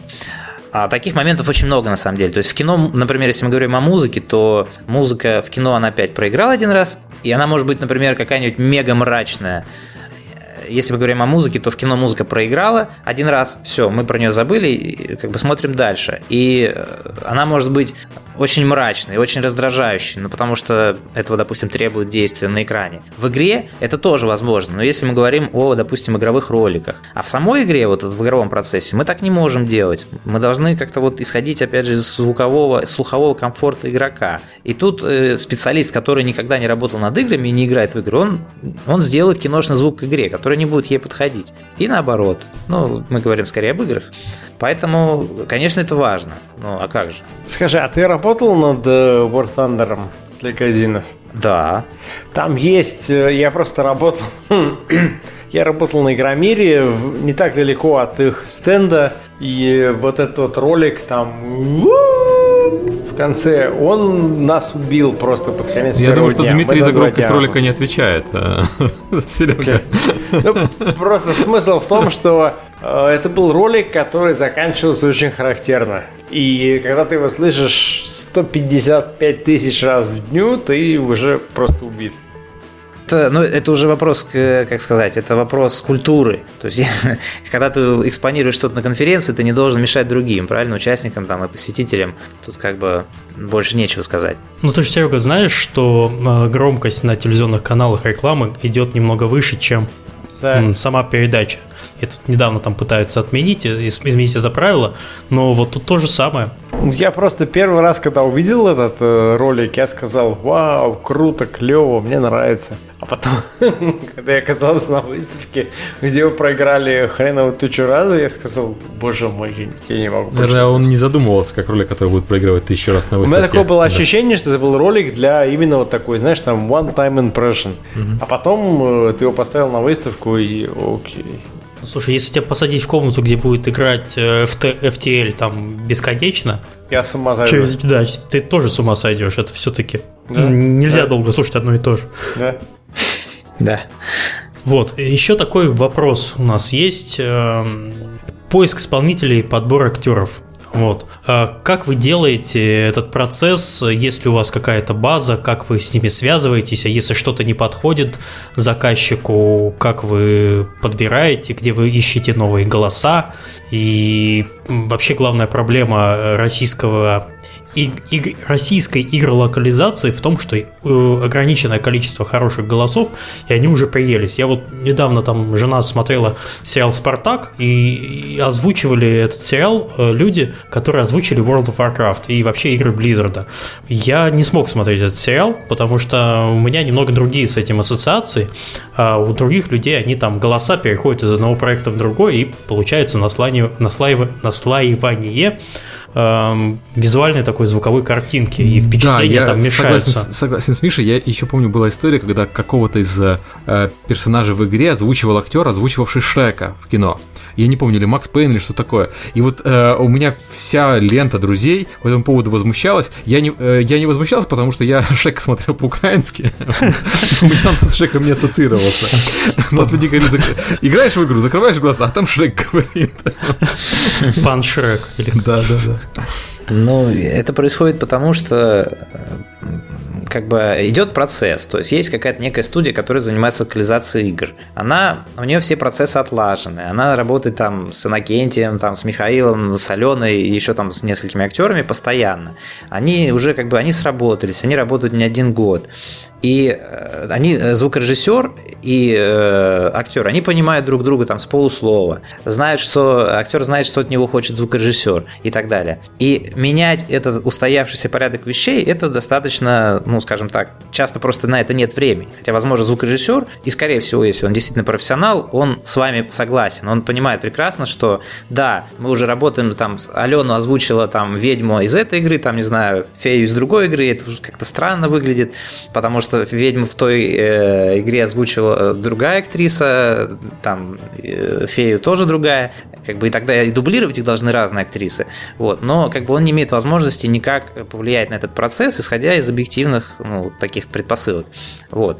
Э, Изменить это, ну, это действительно сложно, это нужно реально заморочиться там тому же продюсеру, кто отвечает за локализацию, и сказать, все, давайте здесь мы будем использовать другие голоса. Но я не уверен, что это, опять же, имеет смысл коммерческий, потому что это затратит время на поиск других голосов, пока они будут срабатываться со звукорежиссером, особенно если мы говорим о больших играх, где, ну, реально крупный объем работ, то, как бы, это важно, когда ты уже привык к человеку, он к тебе привык, ты можешь им управлять, режиссировать, а новый приходит актер, это все начинается заново, ну, то есть это все такое достаточно, как сказать, такие умозаключения, они досужие такие, они не имеют, типа, вот почему они использовали здесь там того же актера и тут того же актера, заезженные голоса, то есть э, на это повлиять мы не можем. Но с другой стороны, никто же не плюется там, например, когда Том Круз играет наемного убийцу, потом он играет еще там кого-то, и потом он играет космонавта. Ну, все равно же как бы вроде как Том Круз, и он и говорит как Том Круз. Как бы не происходит же никакого пере- переклинивания. Ну, наверное, Так что Том Круз снимается в одном фильме в год, а тут актеры повторяются чаще. Ну, возможно, да. Ну, честно говоря, тут еще может посоветовать учить английский Ну, язык. просто и внешность меняется. Том Круз, он остается Том Крузом, а там тот там Шрек, а там Макс Пейн, ну, грубо говоря. Меняется визуальная составляющая, за которую ты цепляешься. Вот, а голосовая, там она Нет, это, я как бы я, я прекрасно это понимаю, все это понимают, и, и потребители, и производители. То есть я не думаю, что нет ни одного, что есть какой-то человек, который искренне считает, что надо использовать одних и тех же актеров. Просто вот есть некие такие моменты, которые как бы нас ограничивают. Вот возьмите Галенкина на озвучивание какой-нибудь игры. Это вам даст, кстати, разработчики, господа. Вот смотрите, у нас есть три голоса, которые можно использовать. Я могу ваша быть- игра будет начинаться фразой «Привет, меня зовут Сергей Ленкин» и проигрыш вот этим нашим фирменным. Да, да, Продажа да, да. обеспеченная, но абсолютно. это, это очень-очень сложно, имейте в виду. Блин, Нет, я, я почему-то пас. почему-то. А, Я не очень хороший э, актер озвучки, я не смогу голосом играть эмоцию. У меня всегда одна и та же эмоция. Это ненависть. Я бы, я бы сказал, наигранное удивление. Как молодое дитя. Окей, ладно. Все, я понял. То есть, э, грубо говоря, это это проблема, ее все в индустрии осознают, вот, но э, срабатываться с новыми звуковыми, ну, со, со звуковыми актерами, если их так можно правильно назвать или неправильно, э, довольно тяжело, поэтому текучка кадров там довольно тяжелая, да. Это не Макдональдс, да. но все равно есть какое-то обновление, но просто оно не такое как бы сильное, как хотелось бы всем. Но это, еще раз повторю, это объективность. Хорошо, а как вот вы выбираете, какой человек будет что озвучивать? У вас есть какие-то базы, в которых написано, что это, ну, грубо говоря, теги какие-то расставлены, в которых там написано это колдун, огр, там э, нимфетка. Вот, это один человек все озвучивает. И контакты нимфетки, пожалуйста. Ну, конечно, есть базы, есть... Э, ну, главным образом, как выбираем? Часто я прошу, например... Э, ну, вот у меня есть там, не знаю, знакомый режиссер театра. Он, он преподает в театре. Ой, в смысле, преподает в театральной академии. У него есть там студенты. Там, я прошу, там, э, Александр Вениаминович, пожалуйста, можете там, ну, каких-нибудь таких вот подобрать там студенток, студентов, у которых голос, ну, он сразу это понимает. Есть у у которого голос ложится на микрофон, а есть у кого не очень ложится. Ведь даже часто бывает, что известных актеров переозвучивают, вот, потому что у них голос, ну, как бы вот не очень эффектен. И он приводит э, вот молодых как бы студентов, студенток, мы их слушаем, и, может быть, кто-то и с кем-то мы продолжаем работать. А так, ну, есть некие такие вот профессионалы, в каждом городе это устоявшаяся такая уже каста. Вот в Питере, ну, мы, мы, мы находимся в Питере, это одни люди, в Москве другие люди. И как бы, ну, ну, просто вот с кем мы уже работаем давно, у кого-то мы по рекомендациям нам говорят, вот там Михаил, он адекватный, там с ним просто не выпендривается да, да, да. там, и так далее. Да, ну, да. все Михаил как такой. обычно. А, вот Сергей. Да, да, Сергей особенно второй. Да. А, и главный вопрос, вот э, мы да пишем подкаст для игровых разработчиков. Если игровой разработчик выбирает себе студию подрядчика, ну понятно, что ты сейчас скажешь, иди к нам в Strategic Music, но предположим, он не идет к вам по какой-то причине. Или он хочет иметь э, выбор более чем из, одного, из одной студии. По каким параметрам выбирать подрядчика для звука? Ну, я бы выбирал по ну, как сказать, вот э, я такой, такой пример приведу. Я, например, вот э, заказывал дизайн логотипа нашего. Я угу. пошел на сайт фрилансера, там, .ру, наверное, не помню и выбрал... Э, Дешевый сам... логотип скачать бесплатно. Без смс. Э, зашел в чарт этих вот исполнителей, которые делают логотипы, э, специ... классификация логотипы, и выбрал самого лучшего. То есть кто там был там... Ну, это я говорю к тому, что, конечно, реклама двигатель торговли, все равно как бы тот, кто на слуху, того, скорее всего, и выберут. Если не выберут того, кто на слуху, и того, кто как бы самый лучший, то тут, скорее всего, дело уже, наверное, в цене, ну, идете mm-hmm. так по неспадающей, там, к второй, к третьему, там, по рейтингу. И, ну, выбирайте, смотрите на портфолио, смотрите, как с вами человек общается. Там сразу он отвечает на письмо или не отвечает, или... Ну, тут как бы все, все учитывать надо. Хорошо, а куда идти? Вот э, есть ли какой-то каталог, где прописаны все звуковые студии, которые занимаются саунд-дизайном для игр. Я знаю, что на DTF, в принципе, все есть, кто занимается саунд-дизайном, музыкой и звуком для игр э, и голосом. Mm-hmm. Ну, как, как минимум, можно сходить на DTF чтобы не вбивать в поисковике и как бы там... Только ну... ничего не комментировать. Вы зашли, посмотрели и ушли. Да-да-да. Ни в коем не регистрируйтесь. Да. Нас Максим Маслов сейчас э, побьет вообще. Такая минутка антирекламы DTF. Нет, нет, все, забудьте эти комментарии. Идете да на нет, DTF, DTF, регистрируйтесь и пишите DTF комментарии очень... ко всем постам сразу же. Да, вы что, как DTF очень звук? хороший сайт, с него у нас все началось, например. Ну, понимаешь, это, это, это дружелюбных, сарказм дружелюбных профессионалов. Да, я Сейчас понимаю, пошел. конечно. Это, это, это, это все полу, полушутка. А, нет, полная шутка. Вот.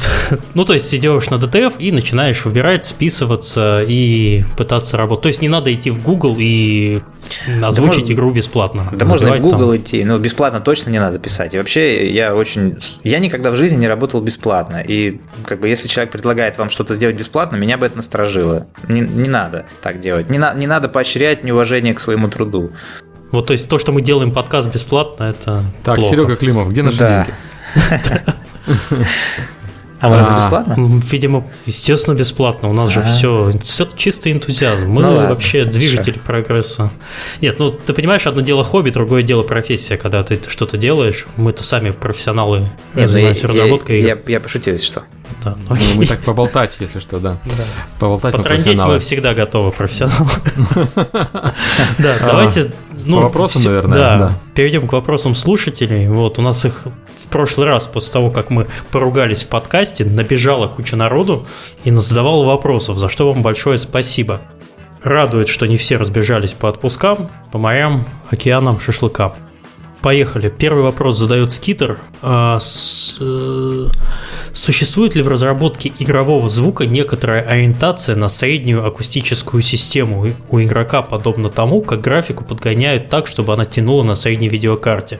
Если да, то как видит такую систему звукорежиссер? Ну, скажем так, нам без разницы, на какой акустике будет слушать раб- раб- нашу работу игрок, а, потому что мы ориентируемся на некие стандарты профессионалов. То есть у нас а, в студии стоят э, не колонки акустические, а их называют мониторы. Они воспроизводят звук без искажений. У них там а, амплитудо-частотная характеристика, есть такой термин, она ровная. То есть она, ну и все, тут больше нечего Ну, ты сказать. же понимаешь, что Вот. вот людей, которые будут играть так- игру на таких мониторах, их примерно два. Вот.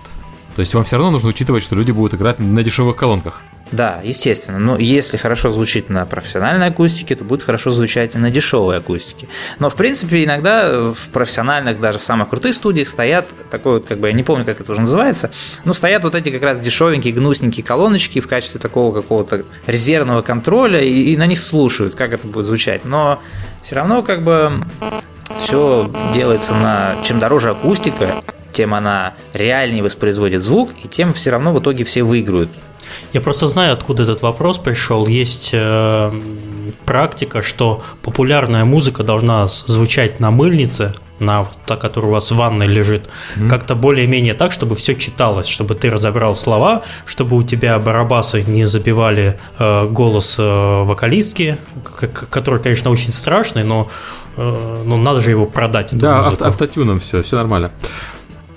Это, это достигается все следующим образом. Для этого должен быть очень высококачественный звуковой тракт при создании этого произведения. То есть там те же барабаны должны быть записаны на высококачественные микрофоны, сигнал с которых попадает на и суммируется высококачественным микшером, и потом записывается там. Слушай, звучит знаю, как реклама чая какого-то, который но и- собирается в- Нет, это не реклама. на чая. рассвете. Вот. И чем дороже каждое звено в твоем звуковом тракте, тем выше шанс того, что все будет звучать круто на, на мыльнице. Потому что, ну, как бы, хоть и говорят, например, да, что человеческое ухо, оно слышит только до э, 20, 20 по-моему, килогерц, да, звуки. Вот, но Это повезет, не- повезет, на самом деле, у среднего человека, по-моему, там до 14 километров. Да, и каждые 10 лет э, этот порог он уменьшается на 1 килогерц. То есть, э, чем старше человек, тем он слышит все меньше, меньше, меньше звуков на высокочастотных. Вот. И чем качественнее у звукорежиссера звуковой тракт, тем будет все качественнее звучать в конечном итоге. Тут как бы вот единственный ответ на этот вопрос. Мгм.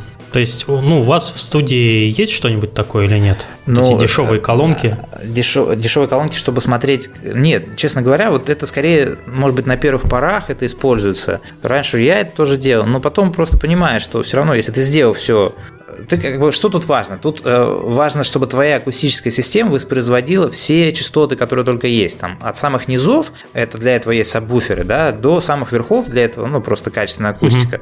И ты по опыту понимаешь, что, например, вот, ну, ты слышишь все низы, все там средние частоты, все верхи, и ты постепенно, постепенно, постепенно у тебя все в голове это выстраивается, вот какая-то некая идеальная такая частотная характеристика твоего там творения, э, которая совершенствуется из проекта в проект, и, ну, это все просто приходит с опытом, то есть вот как сделать так, чтобы бас качал на танцполе, например, это все, ну, те- тебе не поможет э, никакая бытовая акустика сделать так, чтобы твой бас качал, тебе просто нужно научиться работать с дорогой акустикой, а это тоже, ну, процесс достаточно такой длительный, вот. Да, я согласен по этому поводу. Есть э, это я могу понять, когда заказчик принимает на дешевой акустике, но когда ты делаешь, например, как когда ты фотографируешь, вот то, то, чем я занимаюсь. Ты когда фотографируешь, стараешься видеть фотографию на в хорошем мониторе и фотографируешь не на мыльницу. Хотя понимаешь, что там некоторые люди будут смотреть твою фотографию на экране мобильника и в метро их будет трясти при этом очень сильно. Конечно. Вопрос, да. Вопрос не в том, чтобы оно было чтобы оно было хорошо, фотография должна быть там контрастная, э, легко читающаяся, и ты это увидишь хорошо и на хорошем мониторе. Незачем извращаться и делать все под плохие. Только да, просто, и... просто есть еще один похожий пример, когда я начинал там в начале 2000-х э, с мобильных игр. Напоминаю на всякий случай, что тогда мобильники какие были? Это были такие э, смешные, странные э, мобильные телефоны. Змейка, да. да, черно-белые змейки, и появились первые там цветные экраны. А, если вы не помните, то LCD-мониторов тогда еще в распространении большом не было. Во всех студиях были LT-мониторы.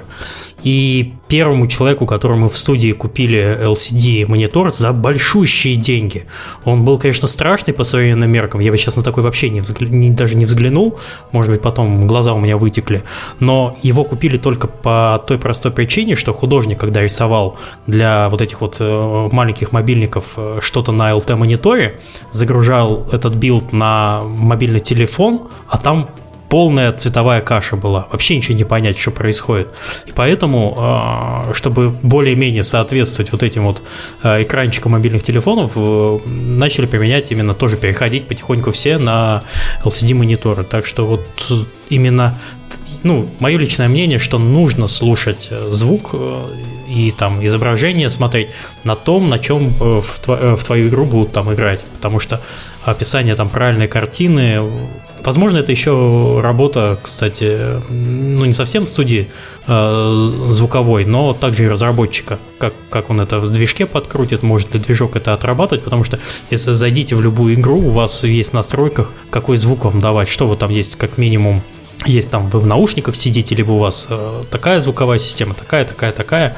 Вот, а бывают еще некоторые крутые игры используют несколько э, обработчиков звука там под э, определенных производителей, э, там Dolby Surround что-нибудь и так далее. Но это не относится к вопросу о низкокачественной акустике. Это относится к вопросу, что у кого-то может быть там 5.1 система стоит, у кого-то 7.1, а кто-то играет в наушниках. Конечно, тут нужно ну, слушать и в таком формате, и в другом формате, и в наушниках прослушать. Это как бы другое все-таки. Ну, это уже okay. по тестированию, наверное, да? Да, да, да. А, там дальше вопрос э, тоже с Китера. Он спрашивает, что дешевле с точки зрения трудозатрат, синтезировать звуки или записывать реальное звучание? А это совершенно разные задачи. Если мы делаем космическую игру, то где мы возьмем реальные звуки из космоса или там звуки лазеров? В космосе звука нет. Э, да, в космосе звука нет.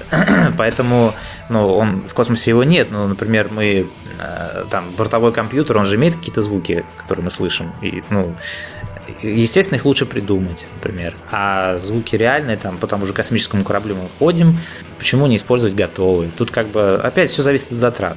Окей, и еще Скитер спрашивает, что нужно уметь звукачу, чтобы попасть на работу с играми. Хард, софт, литература. Ну, желательно получить профильное образование, как минимум, звукорежиссерское или музыкальное. Музыкальное, я имею в виду, начиная от музыкального училища, это то есть среднее специальное. Высший пилотаж – это, конечно, консерватория. Вот.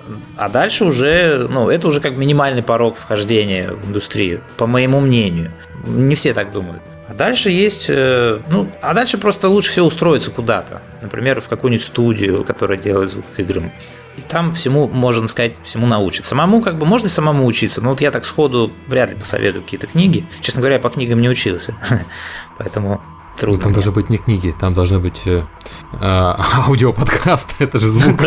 Ну, наверное, подкаст, как делают игры, все. Ну, в интернете много, в интернете много полезной информации, и вот э, часто наши композиторы со мной делятся, что вот я смотрел там, э, вот как там человек э, использует, например, ломанный ритм в оркестровой музыке. Ну, это так звучит диковато, на самом деле он чуть-чуть его так под ритм у него, а допустим... ты ему такой, да ты что? Покажи, это же сумасшедший человек, нельзя да, так да, делать. Да, да, да, потому что сам оркестр это же такой вот организм живой, и он дышит. То есть он не все время играет там с ритмом 120 ударов в минуту. Он 120 ударов в минуту, 121 удар в минуту, там, 119. И вот это создает такой вот грув, который очень тяжело повторить на компьютере. Но можно.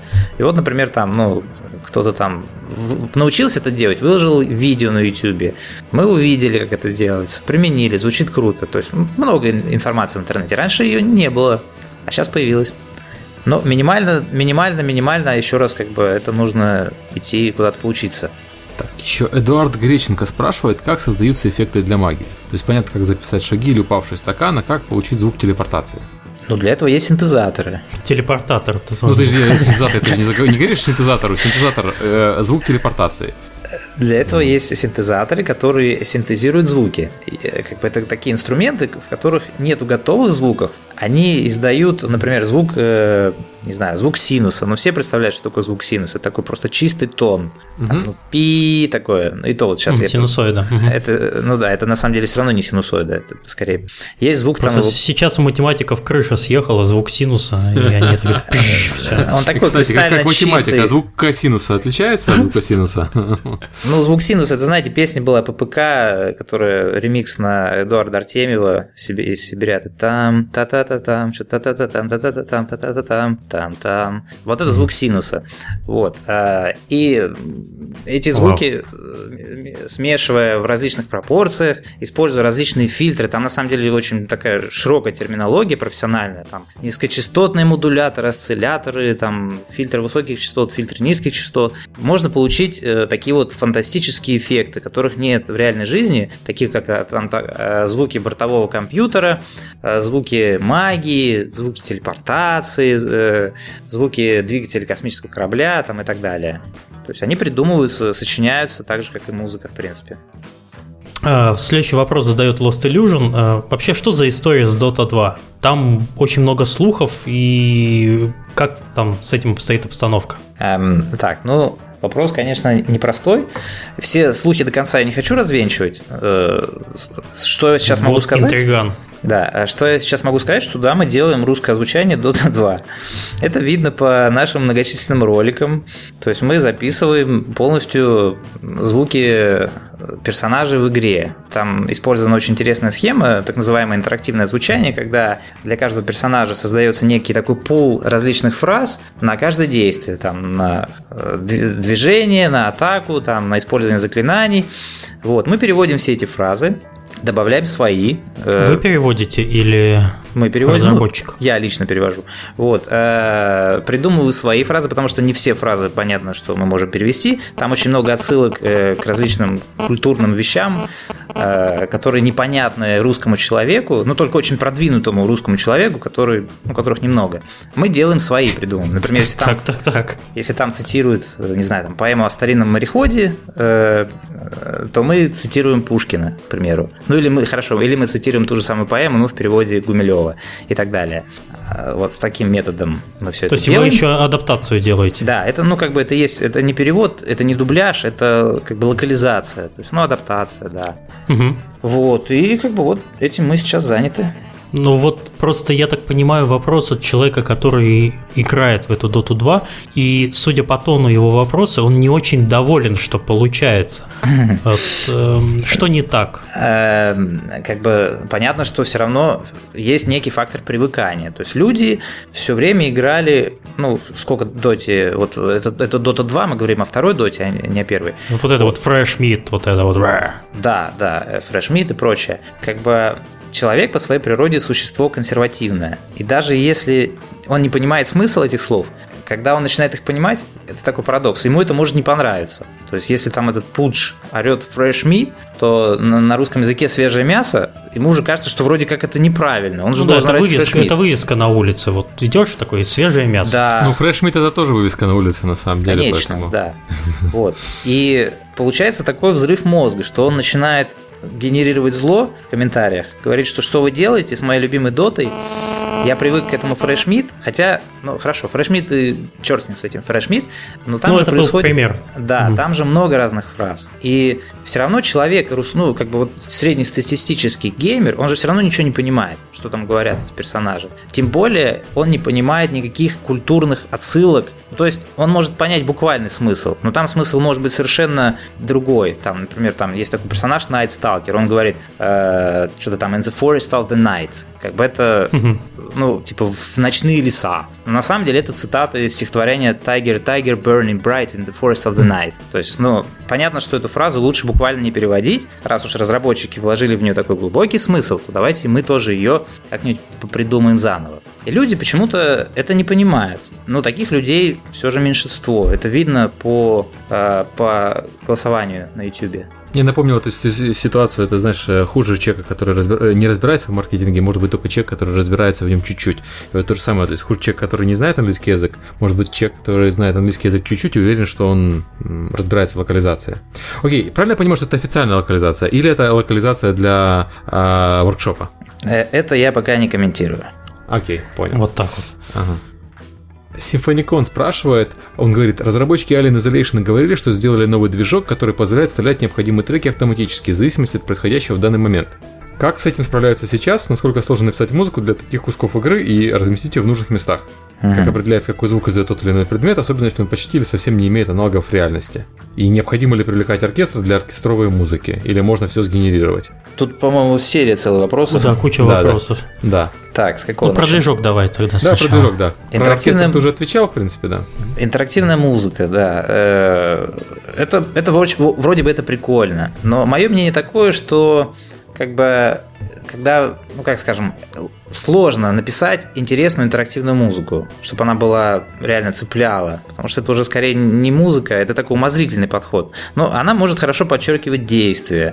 То есть, в принципе, тут э, зависит от, от, от того, что, нам, что у нас происходит в игре. Там, если мы бежим куда-то, и у нас там э, бегу соответствует там какой-нибудь там ритмичный кусок. Когда мы остановились, к примеру, все, музыка пошла там какой-нибудь ambient, но с другой стороны, это вроде как и прикольно. Но с другой стороны, это слишком, знаете, как вот э, смех за кадром. То есть, э, значит, нам надо здесь смеяться. Вот раз смеются за кадровый смех мы слышим, значит, и нам надо смеяться. То есть, мне кажется, что это может немножко напрягать. То есть, в принципе, ничего нет плохого в том, что сочинить там несколько разных э, тем музыкальных, там, темам, ну, просто разделить весь процесс на три, допустим, стадии. Там, спокойное состояние, напряженное состояние и бой. Для каждого написать там какую-то тему их э, просто менять, ничего мы от этого не потеряем. А это будет намного проще сделать, чем если действительно заморачиваться с интерактивной музыкой, потому что это нужно разбивать музыку по слоям. Э, ну, то есть это сложно, реально сложно. И, может быть, даже не всем это интересно делать. Но, в ну, принципе... Знаешь, я, я хотел про это сказать. Вот есть, например, Э, написано давно, задолго до интерактивной музыки, такой Петя и Волк, да, Прокофьева. Да. Вот я ее до сих пор помню, потому что мы учили в школе, э, и я вот тогда уже, и тогда я думал, как бы это было здорово в компьютерных играх э, сделать.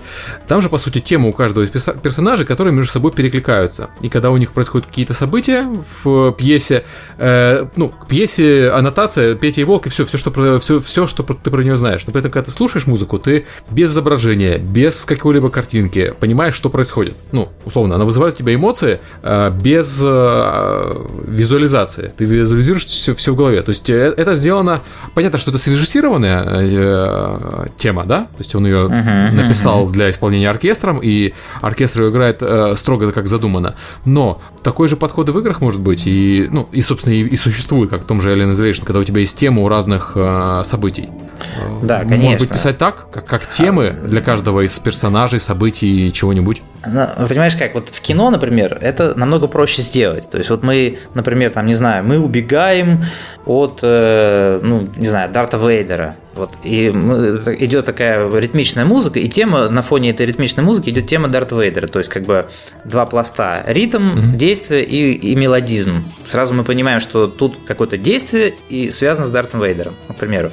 В играх, чтобы так сделать, потому что мы можем убегать от этого Дарта Вейдера, мы можем, например, от него и не убегать, мы можем стоять на месте, он подходит к нам, мы должны вроде как слышать его тему. То есть это просто на порядок сложнее сделать. Но mm-hmm. если это сделать, то это будет, конечно, круто, но это, но это реально нужно очень здорово заморочиться. И, ну, как бы, ради бога, если есть ресурсы и время, почему нет? Угу. Окей, понял мы тут говорили про, му- про игры, которые генерируются музыкой, и вообще вокруг этого завязано. И из того, что я играл, э, Luminous на PSP, вот этот первый, там второй, вот где музыка э, напрямую зависела от геймплея. Ты, Сергей, понимаешь, в чем я? Да, да, конечно. Вот, так что... Luminous была клевая. И, кстати, про, про мобильную музыку, вот э, я забыл в начале подкаста хотел сказать. Мобильная игра Сриз, ну, троечки, у которой очень много клонов.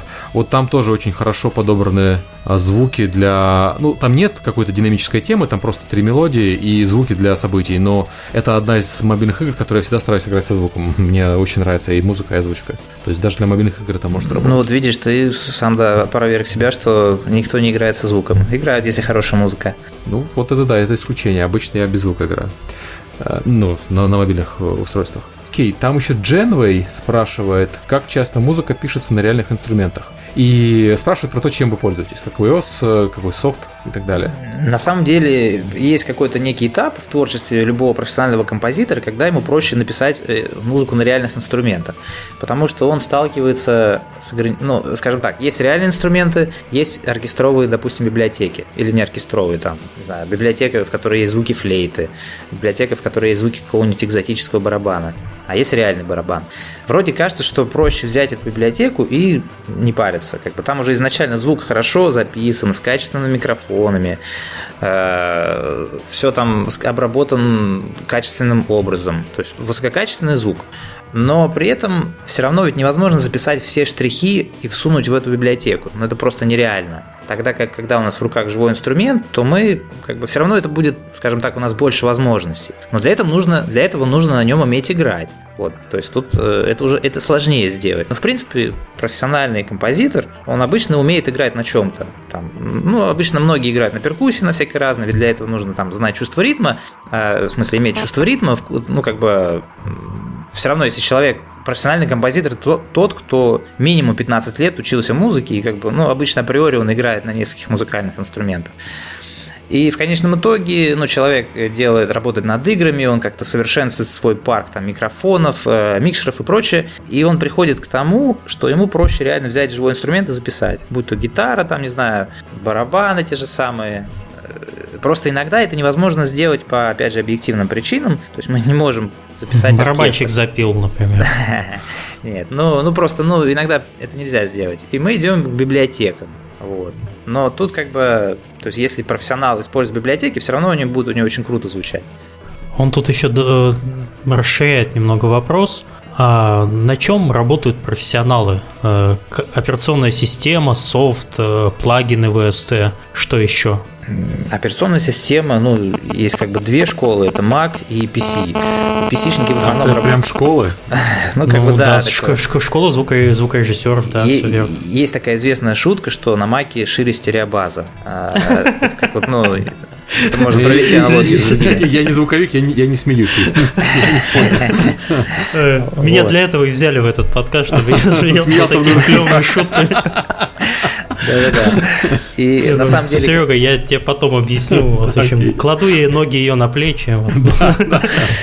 Из того же уровня, в общем. Вот.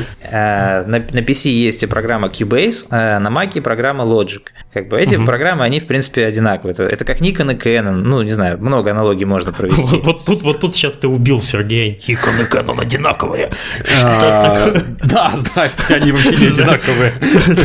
Ну, примерно одинаковые, да. И я работал ну, на PC. По функционалу имеется в виду, что Logic Audio, что... Да, да, да. Нет, ну, считается, что Mac удобнее. Ну, на самом деле, я, я недавно перешел на Mac, и действительно я понимаю, что в этом есть э, звено правды, mm-hmm. здравый, здравый смысл. Но, как бы, в принципе, нет принципиальной разницы. Что вам лично удобно, то и используйте. Вот и все. Тут как бы у нас у нас люди, композиторы работают и на маках, и на PC. И среди них периодически стычки в столовой происходят. Они там друг другу рвут глотки. Нет? Да, да, да. Или нормально работают? Да, да нет, нет. Но это же все ну, такой юношеский ну, Макинтошники чморят, ну сознайся, чморят они писишников, нормально все. Это не стыдно у нас в подкасте сказать. Ну да, да. Все на маках, поэтому можно, окей. Нет, ну а. просто смотри, есть э, такая штука, что под... Э, я не знаю, вот меня такое впечатление, что западный рынок, то есть я понимаю, что никто не ориентируется на российский рынок, а вот э, прежде всего Macintosh был инструментом для э, работников такой креативных профессий, как, в, как фотография, как музыка. То есть они ориентируются на рынок США. Там Mac довольно сильно распространен, и зачастую много версий программы первее они появляются под Mac обновления там и так далее. То есть это верное утверждение или я уже отстал от этого? Да ты знаешь, ну вот э, как бы отчасти да, отчасти нет. Ну, например, вот Logic, он дешевле на Маке стоит. Его, он как бы вроде как доступней. Cubase, он стоит дороже на PC. Он, по-моему, стоит там 25 тысяч рублей, а Logic стоит 300 долларов. 700 mm-hmm. против 300. Вроде как вообще в целом среда на Маке, она, ну, насколько я могу судить, как я недавно перешел, где-то год назад, она дружелюбнее как бы к тебе, ну как-то проще все. Но с другой стороны, ты когда работаешь на, опять же, на PC, ты же все равно работаешь там в рамках одной среды. И вроде как, ну, ну ты не чувствуешь там дружелюбно, недружелюбно. Ты привык там к Cubase, да, ну и работаешь в нем. Как бы, ну, вот все равно, как бы я не могу сказать, что Mac лучше или Cubase хуже. И тот, и тот может зависнуть, это факт. Понятно, тут не имеет значения на чем, имеет значение что. Да, да, совершенно верно. Как кому что удобнее, так и работают. Так, Алексей, а из железа, извиняйся, Серега, подожди, я еще не закончил. Я, я видел перечисление железа просто в статье на Канобу, я боюсь его. Нет, ну то есть стандартный набор, э, вот рабочее место звукорежиссера. Это компьютер, может быть э, какая-нибудь MIDI-клавиатура. Что еще? Что еще вы используете? Э, стандартное место звукорежиссера – это компьютер с установленным пакетом программ, MIDI-клавиатура или синтезатор, ну, что с клавишами, угу. мониторы акустические, то есть колонки, наушники, да и в принципе все. А как вы изолируете э, друг дружку рабочие места? Ну, э, как мы изолируем рабочие места? То мы никак не изолируем, мы работаем в наушниках, ну, звуковые дизайнеры. Они работают угу. в наушниках. Если что-то надо послушать на колонках, ну, один слушает у нас просто несколько помещений. Вот. Одно помещение, оно как раз приспособлено для того, чтобы там можно что-то послушать, никому не мешать. Но как бы, когда работают уже профессионалы, то такие вот вещи, как там звукоизоляция, э, оно, конечно, важно, но у тебя в голове все равно уже есть некий такой стандарт, и как бы ты уже примерно понимаешь. Это как, знаете, как самолет по, по приборам летит. Ты можешь не обязательно все время, чтобы солнце да, было. Он может и ночью приземлиться. Вот так же и здесь, как бы. Ну, даже если тебе там. Ну, понятно, что если тебе мешает шум извне, это, это сложно. Ну, а если, например, у тебя помещение не звукоизолировано, все равно у тебя уже есть некий такой внутренний камертон, и тебя это уже не смутит. Вот. Но, конечно, финальное сведение каких-то там крупнобюджетных проектов надо производить э, по всем правилам в звукоизолированном помещении. Угу. Ну, это как Мы бы... про Redbook слышали еще. Про кого? Про Redbook еще слышали с Сергеем. Свод правил для студий да, да, э, да. звукозаписи, какой-то там американский, что-то такое. Да, я помню, нам про него очень много рассказывали в прошлом подкасте э, про, про звук. Вот мы поняли, что это пафосно. Да. Э, ну, нет, конечно, есть масса этих стандартов. Э, там должен быть потолок 4 метра, мониторы и слушатель должны образовывать равно... равнобедный треугольник. Это все, ну, конечно, это как бы все есть, и в студиях там, в крутых студиях это соблюдается. Ну, как бы это, ну, скажем так, ну, это, это не то, что это пафосно. Просто не все могут себе позволить заказать музыку, чтобы музыка создавалась в такой студии. То есть, если, например, кто-то построит такую студию, то ее нужно будет окупить. А, и это, ну, очень сильно ударит по карману разработчика мобильных игр. Вот, поэтому mm-hmm. тут, ну, как бы и в пафос не надо э, вдаваться сильно. Ну, а с другой стороны, когда мы записывали оркестровую, оркестровую музыку, мы это делали в специально оборудованной студии, которая там потолки и больше, чем 4 метра. И как бы там 100 человек помещалось, еще место оставалось для такого же количества людей. То есть все зависит от задачи. Давайте, у нас последние вопросы остались. Два вопроса от Алексея Дьякончука. Он спрашивает, э, вот э, актеры озвучки, которые э, озвучивают игры, это их профессия голосовой актер или это дополнительный заработок для их основной деятельности? Ну, самые успешные актеры озвучки это как раз вот это их основная деятельность. Другое дело, что они не всегда постоянно работают над компьютерными играми, потому что, ну, в России, как бы, скажем так, ну, на самом деле, во всем мире актеры озвучивают и мультики, и игры, и кино переводят. Ну, скорее в России они озвучивают, да, мультики или рекламу. Игры, mm-hmm. как бы, ну, приглашают, озвучивают игры. Там нет принципиальной какой-то разницы. Вот, поэтому, ну, в принципе, да, то есть человек, он всегда должен держать свой голос в форме. Вот.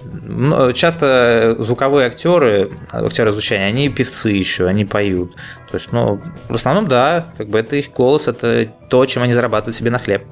Вообще у меня еще такой вопрос, он может быть немножко глупый, из разряда сколько, сколько стоит автомобиль, вот, сколько зарабатывает в час э, звуковой актер, сколько ему платят? Это тоже все очень зависит, но где-то да, цена да. начинается от э, там, 4, от, от 3,5 от 4 тысяч рублей. Угу. Вот. Можно и дешевле, можно и дороже. И там, если вы заказываете Ивана Урганта, то это будет стоить 1020 евро, по-моему, насколько я знаю, в час. Окей, Серега, у нас подкаст длится 2 часа, 20 тысяч евро в час. А Климов Окей, сбежал и- из подкаста, поэтому его не видим, мы ему не выставим. Да, тут, тут, тут ник- тут никто не понял, но Сергей ушел, у него дела какие-то появились, вот, э, спасать мир, наверное. Вот, э, так что мы завершаем выпуск без него. Ну, вот, как бы 40 тысяч евро, я согласен. Да, выставляем ему счет на. А, И вопрос э, э, еще раз от Алексея. Он спрашивает про сроки готовности озвучки Dota 2. Э, Сроки готовности озвучки Dota 2, ну, еще несколько месяцев нам понадобится, я думаю. Точнее не скажешь. Окей, это у меня, мы завершаем уже подкаст, да? Да, если у тебя есть чего добавить, может, пожелание какое-нибудь слушателям, разработчикам и сочувствующим. Ну, что тут добавить, что звук очень важен, как бы не выпускайте это из виду, и чтобы сделать крутую игру, в ней должен быть крутой звук. Не знаю, что тут еще сказать. Спасибо вам, ребята, за то, что меня позвали в этот подкаст. Я послушал многие ваши выпуски, и как бы это для меня большая честь. Э, Спасибо, что, что согласился прийти, и спасибо, что рассказал русским языком про это все. То есть я даже понял большую часть. Вот. Блин, жалко Климов ушел, я хотел у него в конце спросить, что он понял из этого подкаста, но, блин, не получается. Вот Да, прослушать будет домашнее задание в комментарии написать сцена 2000 знаков. Окей. Все, спасибо. Всем пока. Все, Всем счастливо. пока. Пока.